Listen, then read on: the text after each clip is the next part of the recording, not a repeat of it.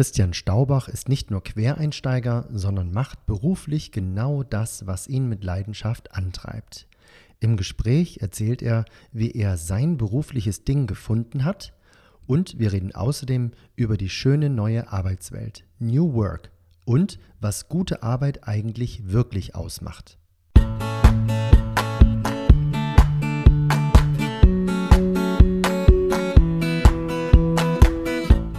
Du hörst den Podcast von Bewerbungsunikate für Menschen mit einem besonderen Lebenslauf, für Quereinsteiger und ehrliche Bewerber.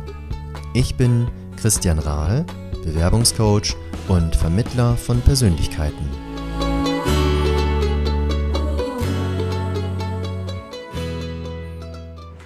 Hallo Christian, ich grüße dich in meinem Podcast. Hallo Christian zurück. Ja, Namensvetter. Ja, das ist doch schon mal ein sehr sympathischer Name, sage ich meistens am Anfang, wenn ich mit einem noch Christian spreche. Kommt tatsächlich nicht so häufig vor. Auch eine Seltenheit. Ja, für mich nicht so wirklich. Das ist schon das zweite Podcast-Interview mit einem Christian. Nein, auch das noch. ja. Das ist ja. ein gutes Zeichen, hoffe ich. Auf jeden Fall. Sehr cool. Ähm, ich habe auf deiner Seite eben gerade noch gelesen vom SIP-Team, wo du Geschäftsführer bist und ähm, ja, sehr wesentlich mitmischt und gegründet hast, dass du ja, Team- und Führungskräfte-Training machst und äh, dass du Referent bist, Erlebnispädagogik und, und, und. Und ganz unten steht dann Nationalspieler im Unterwasser-Rugby. Also mehr will ich im Moment gar nicht sagen, sondern tatsächlich dich bitten, stell dich doch gerne mal vor. Wer bist du und was machst du? Ja, danke schön. Ähm, ja, das ist äh, vielseitig, was ich mache und ich glaube, äh, ich habe auch genauso viele Eigenschaften. Ähm, zum einen, ich bin nicht unbedingt der Gründer vom ZIP-Team. Ich habe es jetzt ähm, acht Jahre lang umgebaut. Der Uwe Roth ist unser Firmengründer, auf den ich sehr, sehr viel halte. Ähm, und ich bin 2013 eingestiegen, nachdem ich in der EDV einfach keine Lust mehr hatte, ständig irgendwelche Listen abzuarbeiten und vor allen Dingen drinnen zu sitzen. Mich treibt die Natur um und ich bin liebend gerne bei Wind und Wetter draußen. Ähm, ich mag es, wenn es so richtig ungemütlich ist und man der Natur trotzen kann und muss. Ähm, und genauso gut liebe ich aber auch die, die Schönheit der Natur, einfach schönes Wetter und, und gemütlich die Sonne zu genießen. Also draußen sein war schon immer das, was ich machen wollte. Und nachdem EDV dann irgendwann nicht mehr war, bin ich eben zum ZIP-Team gegangen, nachdem ich ein Jahr lang in Neuseeland unterwegs war und es klar war, nach der schönen Natur geht es nicht wieder zurück ins Büro. Da haben wir auch was gemeinsam übrigens. Ich war auch in Neuseeland ein Jahr lang unterwegs. In welchem Jahr warst du da? Ich war 2009 da. Ah, ich war 2007 bis 2008 da, also ganz kurz vor dir. Ja. Okay, witzig. Ach, Mann, Mann, Mann. Ja, ja, gleich und gleich gesellt sich gern. Das ist schön, dass wir so viele Gemeinsamkeiten entdecken. Ich bin ja. mal gespannt, wie viele Gemeinsamkeiten unsere Hörer entdecken. Äh, ja, mal gucken. Ich bin ja, einfach genau. mal ganz so frech und, und hake da schon mal ein. Du bist in dem Fall ja auch ja. ein Quereinsteiger, oder? Was hast du denn mal gelernt ich, früher? Ja, genau. Ich bin Quereinsteiger. Ich habe Kommunikationselektroniker gelernt, äh, Fachrichtung Informationstechnik. Und das Einzige, was es gemein hat, ist diese Kommunikation mit meinem jetzigen Beruf. Ähm, damals war es der Standardeinstiegsberuf in die EDV und mein Vater hat gesagt, wenn du EDV machst, dann hast du immer einen Job, verdienst gutes Geld und das wird die Zukunft brauchen. Ähm, also das gestimmt? EDV wird die Zukunft brauchen. Also es stimmt natürlich, dass man gutes Geld mitverdienen kann und es stimmt natürlich, dass die Welt auch EDVler braucht und ähm, dass das ein guter und sicherer Job ist. Was nicht so ganz gepasst hat, ist, dass es nicht so wirklich zu mir gepasst hat oder zumindest zu dem, wie ich arbeiten wollte. Mhm. Ähm, wie hast Natur du das gemerkt? Ähm, da gab es so, da gab so ein paar Tage, in, in meinem Leben. Wir, wir sind umgezogen mit der Firma. Das war erstmal sehr, sehr positiv.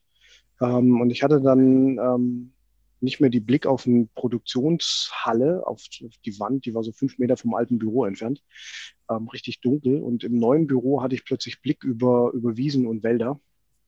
Das war so Ortsrandlage. Und ich saß da direkt am Fenster und habe gedacht, so, oh, wie schön wäre es jetzt da draußen zu sein. Und das war bei Wind und Wetter der Fall. Und ich mhm. konnte das Fenster aber nicht aufmachen. Ich musste immer rausgehen. Das hat natürlich den Vorteil gehabt, dass ich auch Pausen gemacht habe. Ähm, aber da ist mir so richtig klar geworden, ich bin kein Mensch, der nur im Büro sitzen kann. Und mhm. cool. Ähm, dann kam irgendwann so die Frage, wo will ich denn hin? Ich wollte irgendwas mit Natur erleben, auch außenrum haben und Deutschland mit vielen Zertifikatsvorschriften und du musst studiert haben, um weiterzukommen und dies und sel und jenes hat mich echt geärgert. Und ähm, dann hatte ich gehofft, in Neuseeland oder in Kanada was zu finden und hatte mir dann irgendwann gesagt, entweder wird es Neuseeland oder Kanada. Mal gucken, wo am meisten Bewerbungen, Bewerbungsgespräche stattfinden oder, oder, oder Möglichkeiten auftauchen. Und das war letztlich wirklich Neuseeland. Und für was hattest du dich da beworben? Ja, auch noch in der EDV. Da war ich noch nicht so weit, dass ich die sichere ähm, Unternehmenswelt aufgeben wollte. Und ähm, ich wollte einfach was Neues erleben. Ich wollte raus, ich wollte in die Natur, ich wollte, wollte andere Chancen haben. Und in Neuseeland werden EDV-Leute gesucht, ohne Ende. Ähm, und da hat man als EDVler einen relativ einfachen Einstieg. Und im zweiten Schritt ist mir dann klar geworden, jetzt gehe ich dahin, wo die Natur wunderschön ist, wo es Freiheit gibt ohne Ende. Ähm, und das ist Blödsinn, sich jetzt einen Job zu suchen, um dann die Schönheit der Natur nicht kennenzulernen. Und habe dann erstmal die Natur kennengelernt, bevor ich gesagt habe, ich bewerbe mich jetzt intern irgendwo weiter in Neuseeland. Das heißt, du bist mit dem Job angefangen in Neuseeland oder hast du da gar nie EDV gemacht? Nee, das, ich habe da nie EDV gemacht. Okay. Das Problem war, sich da drüben zu bewerben. Ähm, ich meine, das ist ja jetzt zehn Jahre her.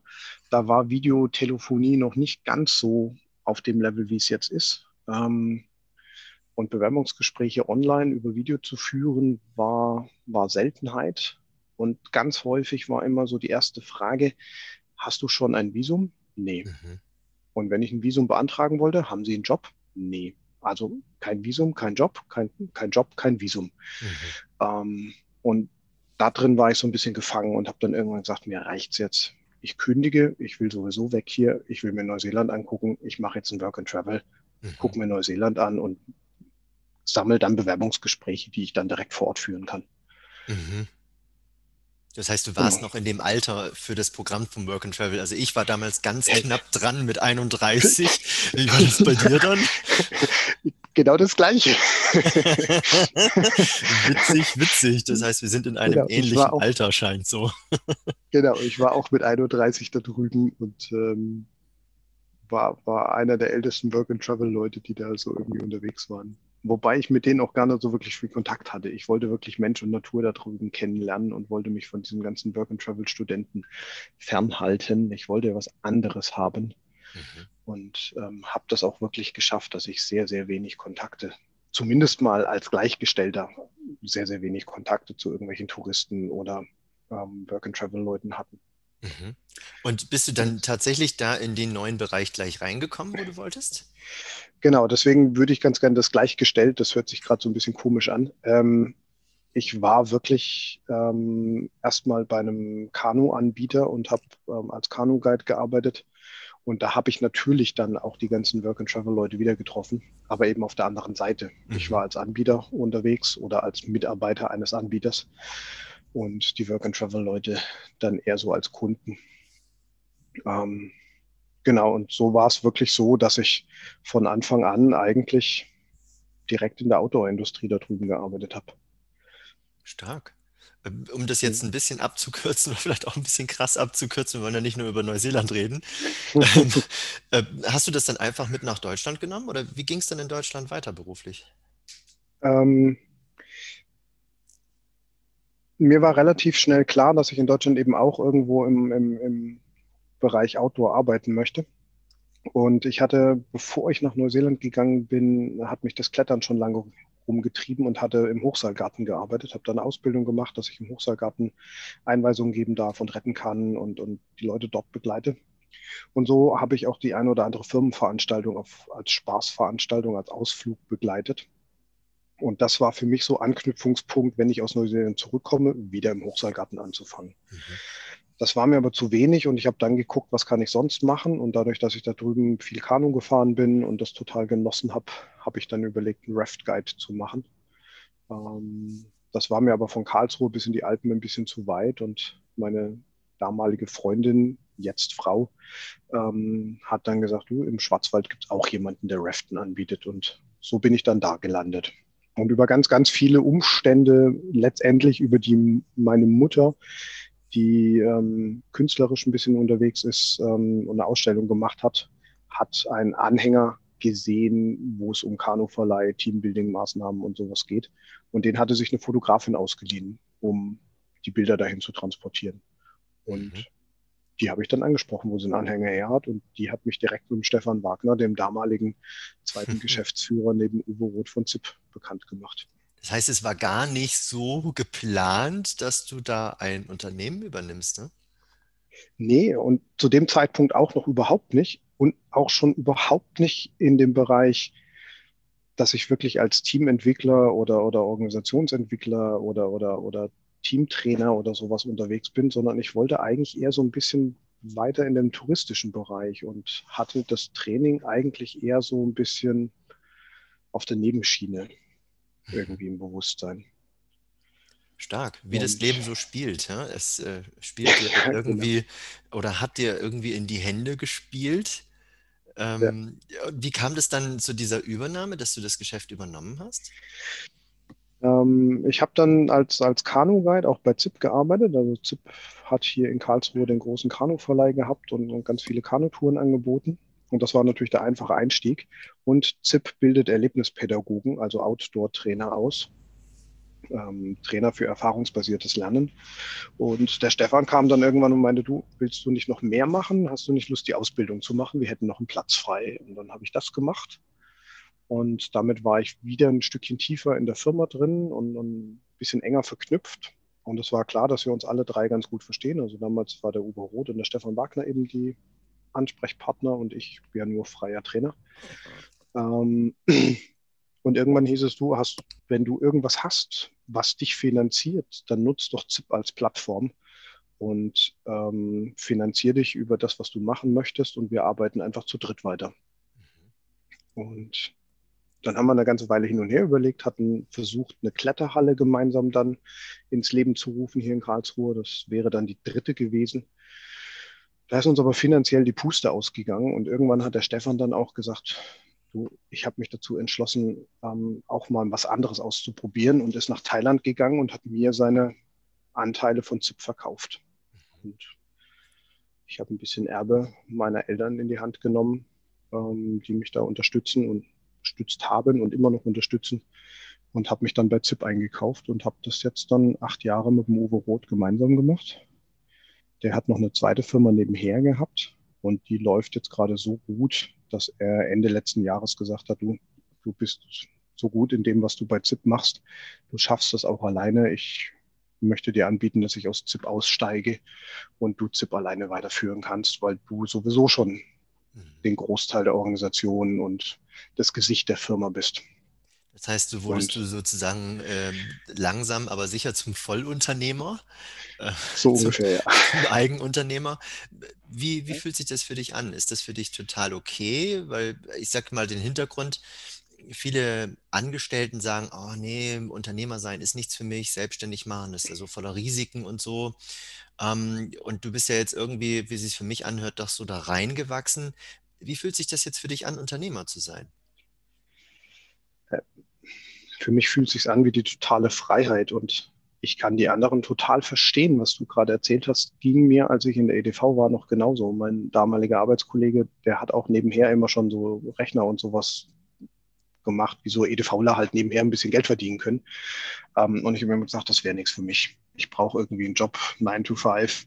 Mhm. Ich will meinen Sport, ich will meine, meine sozialen Kontakte pflegen und ich habe keine Lust, nur noch zu arbeiten.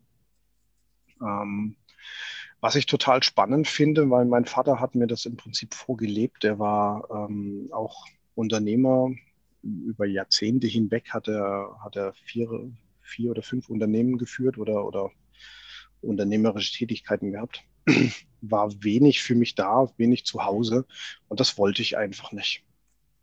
Ähm, ich wollte einfach so meine Freiheiten haben. Ich wollte, wenn ich, wenn ich den Schreibtisch verlasse, dann auch wirklich abschalten können. Und das Lustige ist, dass ich jetzt so vor drei, vier Wochen für mich gelernt habe, ich habe keine Wochenenden mehr. Mhm. Aber nicht, nicht aus dem, aus dem negativen Sinne heraus, sondern total positiv. Ich stelle fest, wann Wochenende ist, wenn andere Leute mehr Zeit haben als an den anderen Tagen. und freitags und montags mein Training ist. Mhm. In den Tagen dazwischen muss irgendwie Wochenende sein, weil plötzlich Leute eben Zeit haben, die sonst keine Zeit haben. und dann zu dir kommen, oder?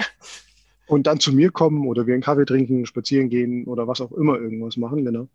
Ähm, und ich für mich selber, ich arbeite öfters am Wochenende, unsere Ausbildung ist teilweise samstags.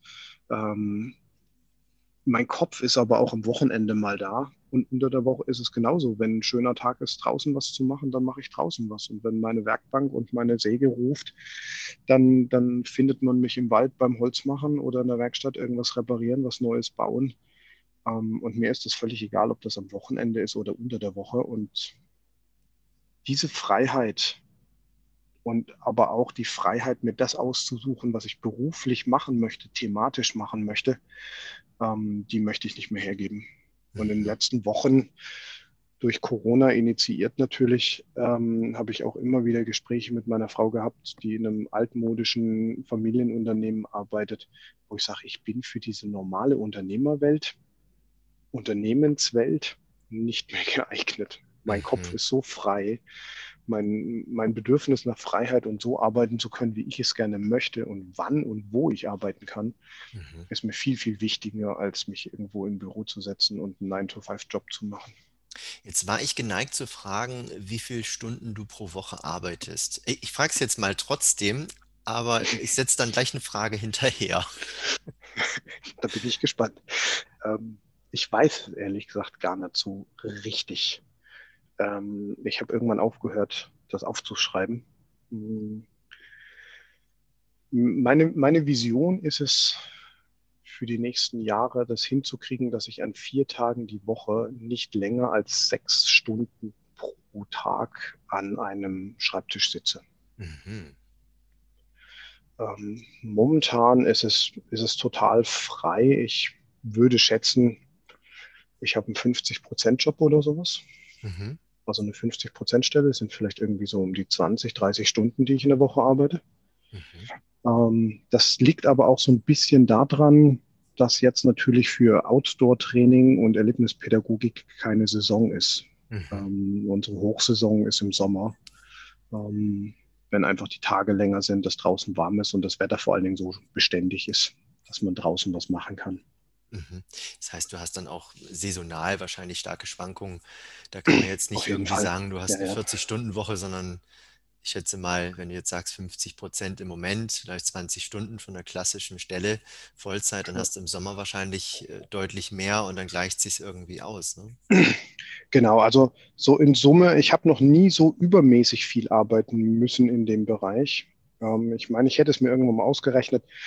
Ähm, aber so in Summe waren die Jahre, die ich mit dem Uwe zusammengearbeitet habe, immer irgendwie um die 3000, 3200 Stunden, die im Jahr angefallen sind. Und ich meine, ohne das jetzt so schnell überschlagen zu können, ich meine, ich hätte das mal runtergerechnet. Das ist eine 40, 45 Stunden Woche oder sowas, wenn man das aufs ganze Jahr umrechnet. Mhm.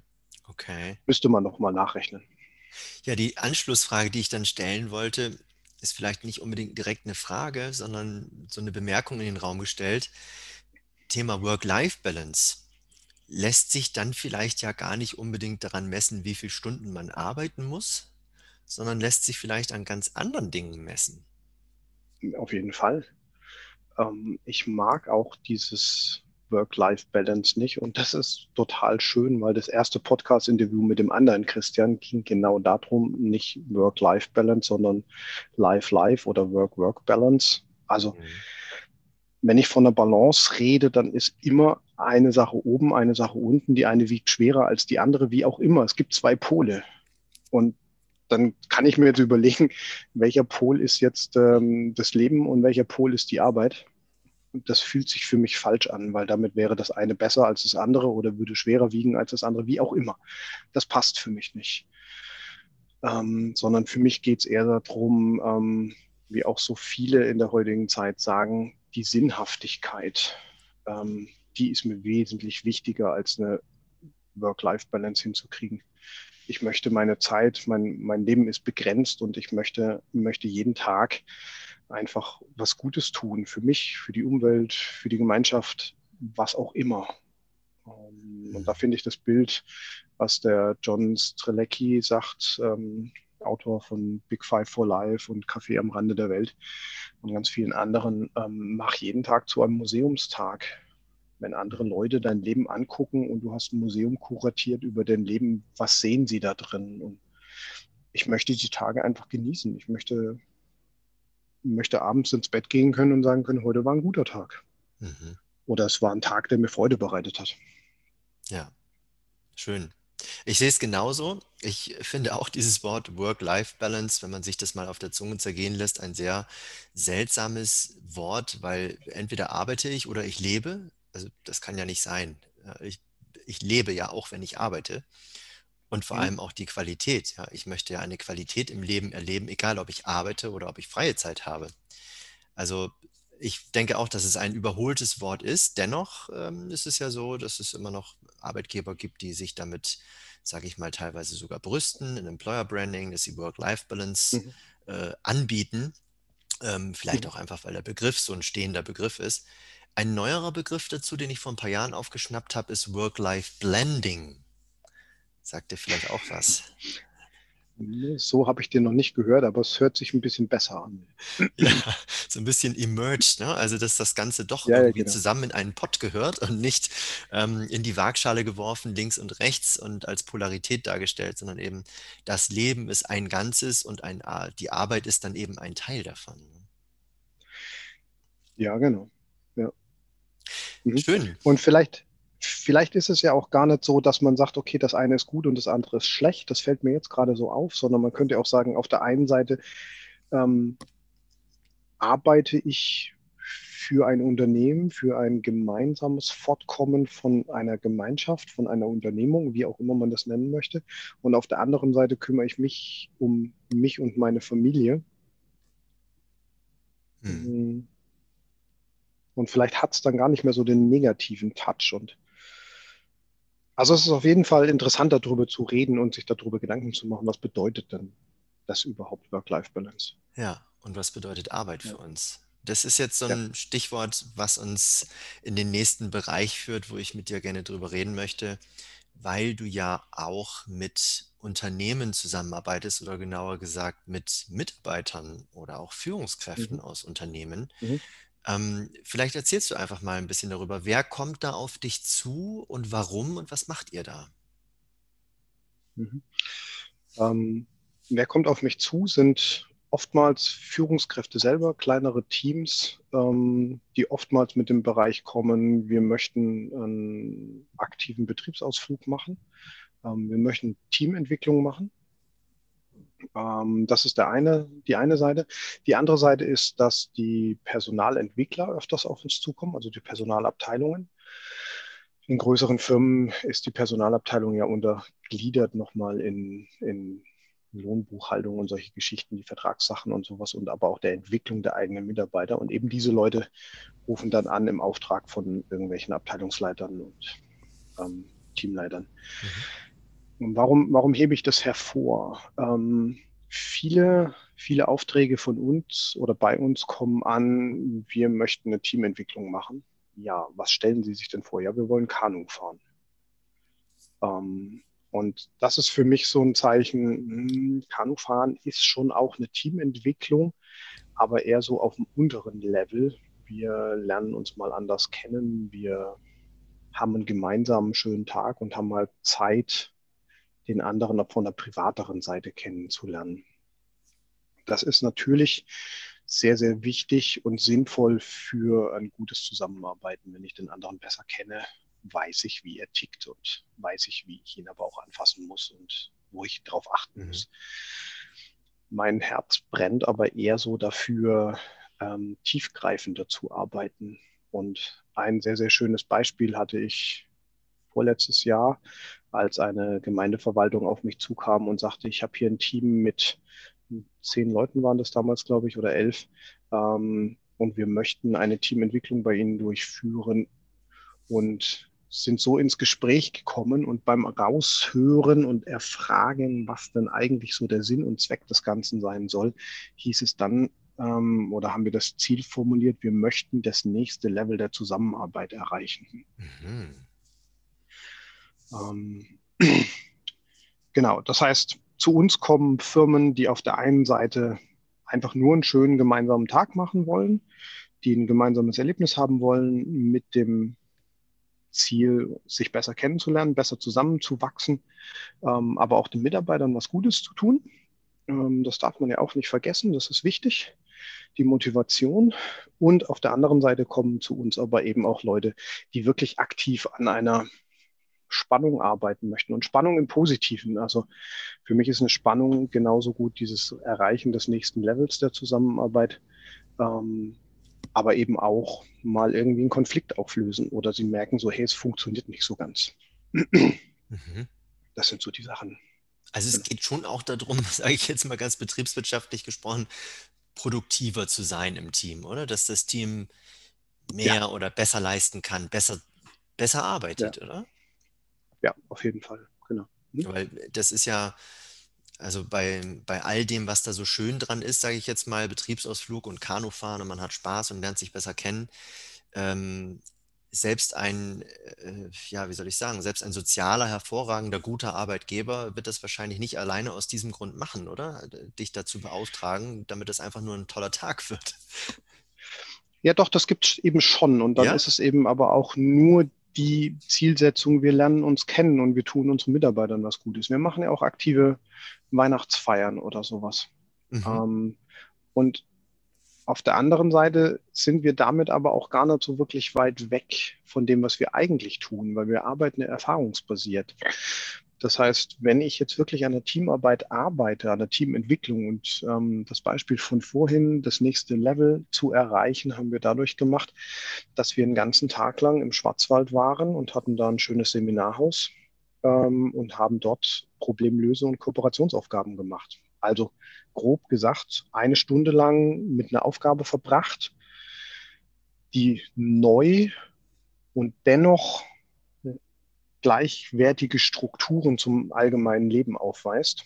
Also sie initiiert etwas Neues in einem altherbekannten Gebiet der Natur. Mhm. Ähm, und es geht darum, dort zu schauen, weil die Leute das abstrahieren können von ihrem Arbeitsplatz, von ihrem Leben. Sie sind in einem Spiel, in einer Übung drinnen und verhalten sich so, wie es, wie es ihrer Person eigentlich auch obliegt. Kannst du es ähm, konkreter machen? Mich würde es gerade total interessieren. Was war das für eine Übung? Ja, wir machen mehrere Übungen davon. Eine Übung ist zum Beispiel, dass wir drei Gegenstände aus einem Säuresee, Säuresee im Sinne von, wir haben einen Seilkreis auf eine Wiese gelegt, da steht ein Baum nebendran und haben einfach einen Kreis als See definiert. Mhm. Und da drin liegen drei Gegenstände. Und die, die Gruppe ist ähm, hat die Aufgabe, diese drei Gegenstände auf drei unterschiedliche Arten und Weisen zu bergen. Dazu haben sie Seile und Karabiner und Kletterhelm und einen Klettergurt ähm, und haben 30 Minuten Besprechungszeit. Wie gehen sie das Ganze an? Und nach diesen 30 Minuten Besprechungszeit haben sie dann drei Minuten Zeit, die Gegenstände zu bergen auf drei unterschiedliche Arten und Weisen. Wow, das ist, das ist, kurz, das ist eine sehr drei komplexe Minuten. Aufgabe.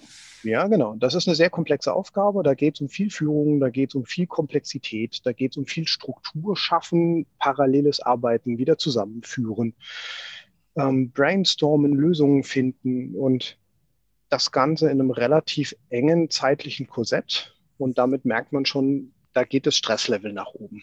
Und immer dann, wenn Stresslevel nach oben geht, dann fallen die Masken, sag ich. Dann, dann sind die Leute plötzlich so, wie sie wirklich in Persona sind. Im, Im Büro, am Schreibtisch haben viele Leute so eine Maske auf ähm, und verbergen so ihr eigentliches Sein. Und das passiert in diesen Stresssituationen eben nicht. Ähm, und was dann interessantes passiert, ist, dass natürlich Konflikte hochkochen können. Konflikte, die normalerweise im Büro relativ niederschwellig irgendwo unterdrückt werden und die jetzt dann ans Tageslicht kommen. Und in dem Moment, wo sie ans Tageslicht kommen, kann ich sie als Trainer natürlich auch bearbeiten, weil dann sind sie ja da. Mhm. Und das wiederum initiiert dann das neue Level der Zusammenarbeit, wenn wir es schaffen, diese Konflikte, diese Spannungen, was auch immer da hochkommt, ähm, zu bearbeiten und ins Positive zu drehen. Das Beste, was passieren kann, ist, wenn nach der Übung der, die Mitarbeiterin oder der Mitarbeiter zum, zum Chef sagt so, hey, du hast dich hier genauso verhalten wie im Konferenzraum letzte Woche. Das ärgert mich total. Mhm. Und dann habe ich eine Parallelität hergestellt. Die Aufgabe war so, dass er sich genau so verhalten hat wie im Büro. Ähm, und die Mitarbeiterin hat sich getraut, weil es eben nicht das Bürosetting war, das anzusprechen. Mhm. Und jetzt können wir an der Lösung arbeiten. Und meine Aufgabe als Trainer ist es dann, das wahrzunehmen, das aufzunehmen und dann zu sagen, okay, und was hat dennoch zum Erfolg geführt? Warum habt ihr die Aufgabe denn trotzdem geschafft? Oder was hat das jetzt für einen Einfluss gehabt darauf, dass ihr die Aufgabe nicht geschafft habt? Und was müsste in der nächsten Aufgabe dann besser sein? Mhm. Was ist und denn, dann kommt was ist denn deiner Meinung oder deiner, deiner Erfahrung nach sozusagen das nächste Level der Arbeit? Also wenn die da jetzt durch sind und hm. das war erfolgreich sozusagen, was, was wäre da so ein nächstes Level, Level up? Wie, wie zeichnet sich diese Arbeit dann aus oder die Zusammenarbeit? Hm, das ist ganz unterschiedlich und das hängt sehr stark davon zusammen, ähm, wo die Leute herkommen, wo das Unternehmen gerade ist und, und wo der Status gerade ist. Ähm, um es vielleicht so ein bisschen allgemeiner zu machen, man hat ein gemeinsames Verständnis davon, ähm, warum man diese Arbeit macht. Könnte ein Thema sein. Man hat ein gemeinsames Verständnis davon, wie wir als Team untereinander sozial agieren können, um den anderen einfach besser wahrzunehmen oder wertzuschätzen. ähm, damit ist also soziale Kompetenz ein bisschen gefördert oder nicht nur ein bisschen, sondern ist gefördert. Ähm, wir haben festgestellt, dass, dass Spannungen, dass unausgesprochene ähm, Meinungen oder, oder Themen, die uns beschäftigen, Energie rauben und dass das nicht sinnvoll ist, die mit in den Arbeitsalltag zu nehmen, weil sie einfach damit die Arbeit verlangsamen oder schwerfällig machen oder auch unerträglich machen teilweise. Aber was ist mit den Themen, die man als Mensch so mit sich trägt, sage ich mal? Man, man, trägt sich ja auch privat in die Arbeit, ob man das jetzt will oder nicht. Ähm, was macht man denn mit den Themen, die einen dann irgendwie vielleicht auch belasten? Ich habe da, ich habe da ein relativ ja, merkwürdig, will ich mal fast sagen, ähm, an Idee dazu. Für mich ist Transparenz ganz wichtig in dem Moment, wo ich über meine Gefühlswelt rede, wo ich erzähle, wie es mir denn gerade geht, was mich so wirklich beschäftigt, wissen die anderen Leute, ähm, warum reagiert er jetzt gerade so und so. Oder sie können eine Vermutung anstellen. Ein gutes, konkretes Beispiel in meinen Augen ist es, ähm, wenn man eine Teamsitzung startet.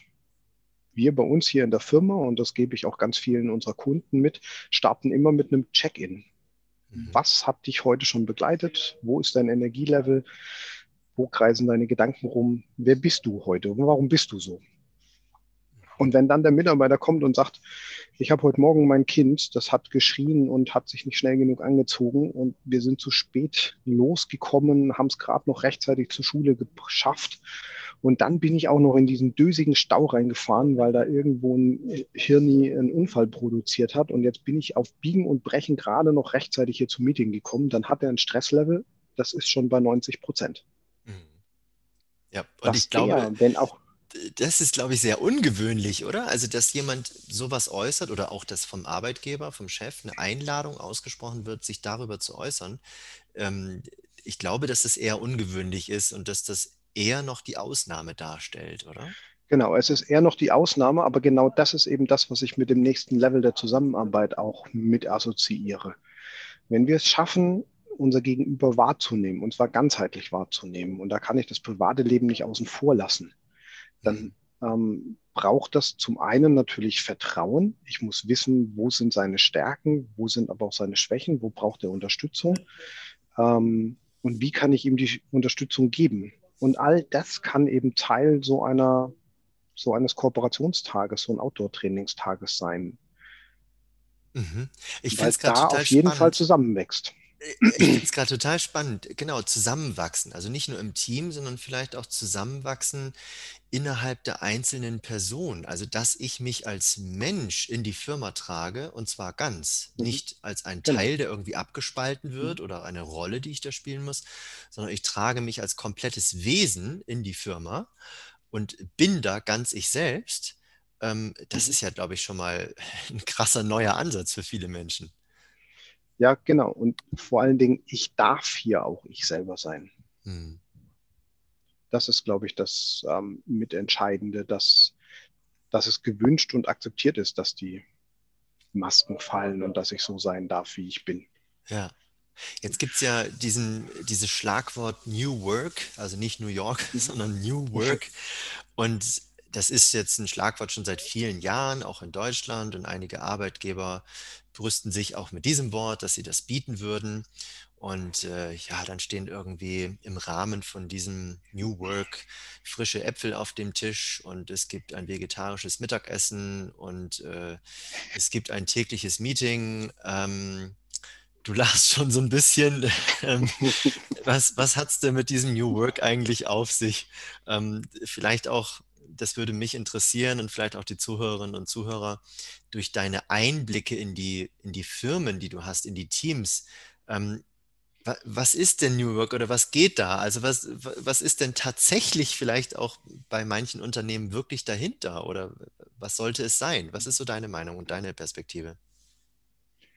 Also New Work ist, ist unheimlich vielschichtig und im Prinzip geht es genau um das, was wir vorhin auch schon besprochen hatten, dieses Thema ähm, Work-Life-Balance oder, oder wie baue ich meine Arbeitswelt auf und auch die Frage, was will ich denn eigentlich mit meiner kostbaren Lebenszeit alles anfangen? Ähm, und jetzt müssen wir ein bisschen zurückgehen. Ins Leben gerufen hat New Work ja der Friedhof Bergmann, ein, ähm, ein Österreicher, der irgendwann in die Staaten gegangen ist, ähm, Psychologie und Philosophie, glaube ich, studiert hat ähm, und ganz, ganz viel in seinem Leben ausprobiert hat. Und er sagt eben, es geht genau um dieses Ausprobieren. Was will ich wirklich, wirklich tun in meinem Leben? Ähm, und er sagt, dass das Lohn, das Lohngehaltssystem ist eigentlich das Übel aller Dinge, weil wir werden ganz, ganz häufig für Dinge bezahlt. Wir kriegen ein Schmerzensgeld dafür, dass wir Dinge tun, die wir eigentlich gar nicht tun möchten, die aber auch kein anderer tun möchte. Mhm. Aufgaben werden delegiert. Ähm, ich werde bezahlt dafür, dass ich die Lohnbuchhaltung mache oder ach, was weiß ich auch immer, ja, dass ich hier im Büro sitze und was auch immer ich dann letztlich tue. Ähm, und es geht vielmehr darum zu überlegen, wo will ich denn eigentlich hin in meinem Leben und was brauche ich dazu? Und natürlich ist Arbeit ähm, und damit auch das Geldverdienen extrem wichtig, weil ohne das können wir uns ganz, ganz viele Dinge nicht leisten. Die Frage ist aber, die er sich damals gestellt hat, wie viel Geld brauchen wir denn wirklich, um unser Leben so leben zu können, wie wir leben möchten? Muss ich mir alles neu kaufen oder wenn ich mehr Zeit hätte, könnte ich auch vieles einfach selber machen? Gibt es Werkstätten? Gibt es die Möglichkeit, dass ich mir mein eigenes Gemüse oder sowas anbaue und damit Geld sparen kann und, und, und. Also es ist sehr, sehr vielschichtig. Wenn ich das denn überhaupt dann, will, ne? Aber wenn ähm, ich das denn überhaupt will, genau. Das ist ja, ja, auch der Punkt. Also was, das ist ja ein zentraler Punkt, denke ich. Was will ich wirklich, wirklich? Ne? Was steckt denn so in meinem Kern tatsächlich dahinter an meiner Motivation? Was möchte ich tun? Ne? Genau, und jetzt müssen wir ein bisschen zurückschlagen zu dem, was ich anfangs, als wir angefangen haben, darüber zu reden, sagte, ich habe damals festgestellt, dass es EDV eben nicht ist. Hm. Ich möchte was anderes tun. Und heute, in der heutigen Zeit, merke ich einfach, ich will den Leuten zeigen, wie wichtig Freiheit ist und das zu tun, was ich wirklich machen möchte.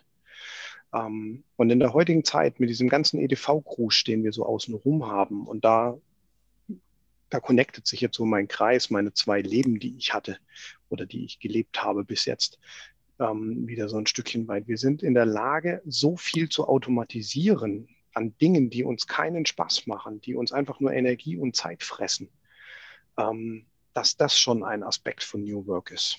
Zu gucken, Dinge, die immer wiederkehrend sind, zu denen ich keinen Bock habe, automatisiere sie, soweit es geht. Ähm, nimm wahr, was macht dich glücklich? Wann ist für dich ein Tag zufriedenstellend? Wann hast du Freude gehabt? Such die Dinge aus, die du machen möchtest und lass die Finger davon, wenn möglich, Dinge zu tun, wo du überhaupt keine Lust drauf hast. Finde eine Lösung dafür. Und zwar in meinen Augen eine Lösung, dass du nicht irgendjemanden dafür bezahlst, das zu tun, sondern finde eine Lösung, dass es einfach weg ist. Mhm. Dass du kein Schmerzensgeld dafür zahlen musst. dass du mhm. keine Verrenkung machen möchtest.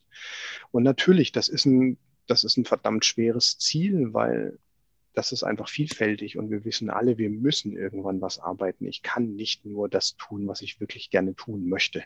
Das funktioniert nicht. Auch ich muss mich mal auf den Hosenboden setzen, meine Rechnungen zahlen und irgendwie Steuer vorbereiten und, und irgendwas anderes tun. Da führt kein Weg dran vorbei. Aber ich überlege mir ganz, ganz klar, was kann ich davon automatisieren und muss ich das jetzt wirklich tun oder ist es einfach nur, weil vielleicht irgendeiner mal gesagt hat, das gehört zum Unternehmertum dazu. Das mhm. hinterfrage ich. Mhm. Und du kannst und, dich dann wiederum mehr auf das konzentrieren, was du wirklich, wirklich willst und wo deine Kompetenzen sind auch oder wo deine Leidenschaft genau. ist. Ne? Ja, genau. Ja. Ja. Und mhm. ich meine, wir sehen das ja auch ganz häufig an, an, an, an kleinen, wachsenden Betrieben. Ähm, wie häufig hast du einen Handwerker, der wirklich irgendwann mal, keine Ahnung, Schreiner gelernt hat zum Beispiel, ja? ähm, er arbeitet unheimlich gerne mit Holz und er hat es geliebt, dann irgendwann sein fertiges, seine fertige Kommode, sein fertiges Möbelstück da zu haben. Ähm, hat dann zehn Mitarbeiter eingestellt und inzwischen sitzt er nur noch im Büro und verwaltet Termine, macht Akquisegespräche und fährt von A nach B. Von dem, was er früher eigentlich gerne mal gemacht hat, ist nicht mehr viel übrig.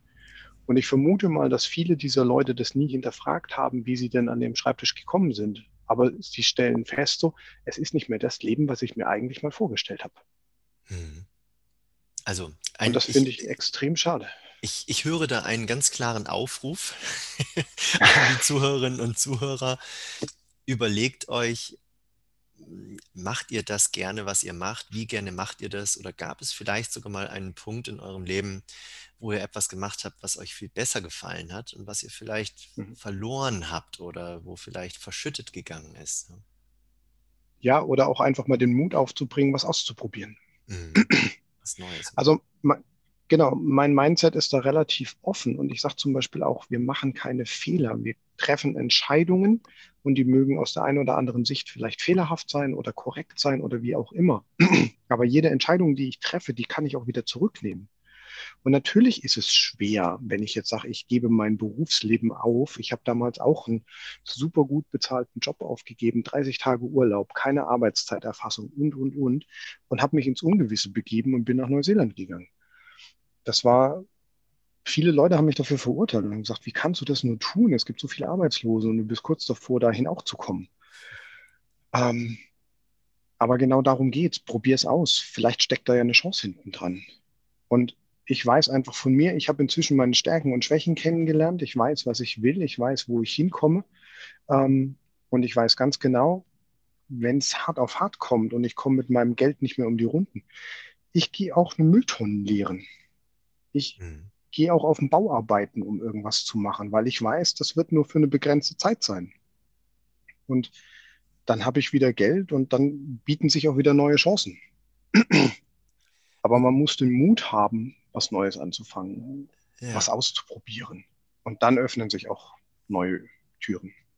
Genau darum geht es ja auch, Mut zu machen. Das hatte ich dir ja auch im ja. Vorgespräch schon gesagt, den Zuhörerinnen und Zuhörern Mut zu machen, sowas zu machen. Jetzt sind wir in einer besonderen Zeit, der Corona-Zeit, sage ich mal, wird vielleicht auch als ein separates Zeitalter in die Geschichte eingehen. Es ist ja schon auch eine sehr Garantiert. merkwürdige Zeit. Ähm, und vielleicht ähm, denken die Zuhörerinnen und Zuhörer genauso wie ich jetzt, ja, jetzt ist er selbstständig, arbeitet mit Gruppen. Äh, wie ist das jetzt in Corona-Zeiten? Hast du da großartige Einbrüche erlebt oder wie gehst du mit, dem, mit der Corona-Krise als Unternehmer um? Ähm, Einbrüche habe ich mega erlebt. Ähm, ich habe es noch nicht effektiv ausgerechnet, aber irgendwann war bei den staatlichen Finanzierungshilfen mal ausgerechnet worden von meinem Steuerberater, dass wir ungefähr 80 Prozent Einbruch haben. Ich würde sagen, es liegt sogar höher. Ich kann es noch nicht so ganz genau festmachen. Das ist mir aber auch relativ egal. Was mir die Zeit gezeigt hat, ist, ähm, wie viel Geld brauche ich denn wirklich zum Leben? Und das ist nicht wirklich viel. Und wenn ich mich jetzt mal auf das besinne, was ich wirklich gerne tue bei uns, nämlich diese Teambuilding-Seminare, zu gucken, dass die Mitarbeiter dann einen wertvollen Job haben und, und Spaß an der Arbeit oder Freude an der Arbeit vielmehr. Ähm, Und ich bilde unheimlich gerne unseren Berufsstand, die Erlebnispädagogik aus, weil das eine ganz, ganz tiefe Entwicklungsphase und Persönlichkeitsentwicklung der einzelnen Leute ist und ich da einfach zeigen kann, für was ich brenne und was ich unheimlich gerne tue. Und wenn ich das zusammennehme, diese beiden Dinge, dann verdiene ich mehr als genug Geld, um das Jahr über rumzukommen. Mhm. Und meine Mitarbeiter haben die Aufgabe, unseren Kanuverleih und die Schulsozialkompetenztrainings und all das, was ich jetzt acht Jahre lang gemacht habe, weiterzuführen. Das ist ihr Verantwortungsbereich. Und den haben sie auch voll und ganz. Und da sind wir auch wieder im New Work. Wir leben, wir leben in der Selbstorganisation, die haben vollen Zugriff aufs Konto, die haben alle Entscheidungsgewalten genauso wie ich. Und ich sehe mich nicht als Geschäftsführer, sondern ich sehe mich als Inhaber. Ich stelle hier eine Plattform zur Verfügung und wir arbeiten das gemeinsam ab. Ähm, meine Mitarbeiterin hat jetzt vor ein paar Wochen in, in unserer Zukunftsvision ähm, ihre Gehaltsvorstellungen auf den Tisch gelegt. Ich habe meine auf den Tisch gelegt und ich muss sagen, ihre sind deutlich höher als meine. Und ich fühle mich gut damit. Okay. Weil ich brauche nicht mehr. Mir ist es wichtiger, nur vier Wochen, äh, vier Tage die Woche zu arbeiten. Sie ist jung, sie braucht die Sicherheit, sie möchte was in ihrem Leben erreichen. Sie kriegt mehr. Sie arbeitet aber auch mehr. Also sie wird tatsächlich mehr Geld bekommen als du. Wenn wir es uns irgendwie leisten können und wir das gemeinsam hinkriegen, habe ich keine Probleme damit. Mhm. Okay, wow, Respekt. Ähm, und das ist das, was mir Corona gezeigt hat. Und, und eine, eine, Unternehmerin, mit der ich mich immer wieder treffe und, und mit der ich mich sehr gut verstehe, hat neulich gesagt, es ist die Zeit, in der du alles ausprobieren kannst. Weil du kannst immer sagen, ich probiere das gerade wegen Corona aus. Wir sind alle gerade in einer Testumgebung. Wir können alles machen. Und sie hat das Gefühl, dass, dass alle Leute das außenrum verzeihen, weil sie wissen, wie schwer die Situation gerade ist. Mhm. Okay. Und genauso agiere ich momentan auch. Ich versuche einfach damit über die Runden zu kommen. Und ich habe jetzt letzte Woche gemerkt, so, hey, mein Nachbar braucht ein bisschen Hilfe beim Hausbau. Naja, ich bin Unternehmer, ich habe ihm eine Rechnung gestellt und habe bei ihm auf dem Bau ein bisschen ausgeholfen. Mhm. Das ist natürlich steuertechnisch immer so ein bisschen, muss man ein bisschen aufpassen. Ähm, aber im Prinzip. Du bist flexibel, ne? Also das ist, glaube ich, das ist, glaube ich, ein ganz, ganz interessanter Punkt, den möchte ich zum Schluss nochmal hervorheben. Ähm, du bist da auch flexibel. Also du sagst nicht, ich habe hier ein Unternehmen und genau in diesem Bereich arbeite ich als Unternehmer oder als Chef, ähm, sondern du sagst, ich bin Unternehmer im Sinne von, ich unternehme etwas wenn mhm. es nicht das eine ist, dann ist es vielleicht auch was anderes. Ja, genau. Ja, das ist ein schöner ja, Ansatz. Auf jeden Fall. Ähm, ich, ja, ich kann das nur befürworten. Ich sage auch als Bewerbungscoach zu meinen Klienten, man sollte sich als Bewerber oder Bewerberin begreifen als Unternehmer seiner eigenen Leistungen und seines eigenen Angebotes und gucken, wo kann ich denn jemandem dienlich sein? Mit dem, was ich habe, was ich kann und natürlich auch mit dem, was ich gerne mache. Und ich glaube, mhm. dass wir da immer etwas und jemanden finden dazu. Auf jeden Fall, genau. Man muss einfach mit offenen Augen und Ohren durch die Welt rennen und irgendwann matcht das. Das funktioniert. Klasse. Christian, ähm, wir haben es tatsächlich jetzt nicht ganz geschafft auf eine halbe Stunde. Das ist aber auch gar nicht tragisch. Ich fand es super spannend. Wir haben uns so ein bisschen treiben lassen im Gespräch sind äh, dann zum Schluss ja auch noch auf dieses Thema gute Arbeit gekommen und ganz pragmatisch gewesen. Das finde ich sehr, sehr schön. Und mhm. der pragmatische Schluss, den ich ähm, meinen Gästen immer überlasse, ist, ein paar letzte Worte sozusagen zu den Zuhörerinnen und Zuhörern zu sprechen, was du einfach noch mitgeben möchtest auf, ähm, auf den Schluss und in der Kürze der Würze. Ähm, ich sage an der Stelle einfach jetzt schon mal ganz, ganz herzlichen Dank für deine Einblicke in deine Biografie, in deine Geschichte, deine Ansichten, deine Meinungen und auch in dein Unternehmen, was sicherlich mhm. vielleicht ein ganz guter Teaser ist, um auch mit dir Kontakt aufzunehmen. Wir werden das sicherlich in den Show Notes ähm, noch verlinken. Ja, also da mhm. werden wir dann auch die Kontaktlinks zu dir bringen. Wer da Interesse hat, darf sich dann sicherlich gerne an dich wenden. Und genau, also von meiner Seite aus herzlichen Dank und in diesem Sinne für dich die letzten Worte. Danke dir, Christian. Danke für die Möglichkeit und ähm, das tolle Gespräch. Ähm, was möchte ich den Hörern mitgeben und Hörerinnen? Ähm, ich glaube, wir haben schon ganz viel davon in, im eigentlichen Gespräch abgearbeitet oder, oder erzählt. ich finde, es fehlt an Mut in dieser Welt. Mut, Entscheidungen zu treffen, Mut, was Neues zu machen, Mut, zu dem zu stehen, wer ich bin, was ich bin, was ich möchte. Mut an ganz, ganz vielen Stellen. Und wir alle treffen tagtäglich Hunderte, Tausende von Entscheidungen. Und ich merke das an mir selber. Ich bin oftmals am Wochenende dann echt auch entscheidungsmüde ähm, und mag nicht unbedingt entscheiden, was wir jetzt heute unbedingt noch machen. Ähm, und ich glaube, es geht darum, einfach wieder mehr Mut in diese Welt zu bringen. Entscheidungen, die wir treffen, können wir in ganz, ganz, ganz vielen Fällen auch wieder rückgängig machen. Und das ist immer so die Frage, die ich mir stelle, was ist das Schlimmste, was passieren kann, wenn ich eine Entscheidung treffe? Und oftmals ist es gar nicht so schwarz, wie wir uns das vorstellen. Selbst wenn ich einen Vertrag unterschreibe, habe ich die Möglichkeiten, da wieder rauszukommen. Also habt einfach Mut, Dinge auszuprobieren, euch auszuprobieren und, und geht neugierig in die Welt hinaus und findet das, was euch wirklich Spaß macht.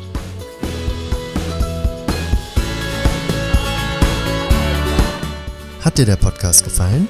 Dann erzähle gerne deinen Freunden davon. Vielleicht kannst du ihnen damit einen Gefallen tun. Hast du Anregungen für mich oder möchtest du vielleicht einmal selbst mein Interviewgast sein? Dann melde dich gerne per E-Mail. Die Adresse findest du in den Show Notes, genauso wie meine Homepage, auf der du viele weitere Anregungen und Tipps zu deiner ehrlichen Bewerbung erhältst. Außerdem findest du dort den Link zu meinem Buch Ehrlich bewerben. Bis bald!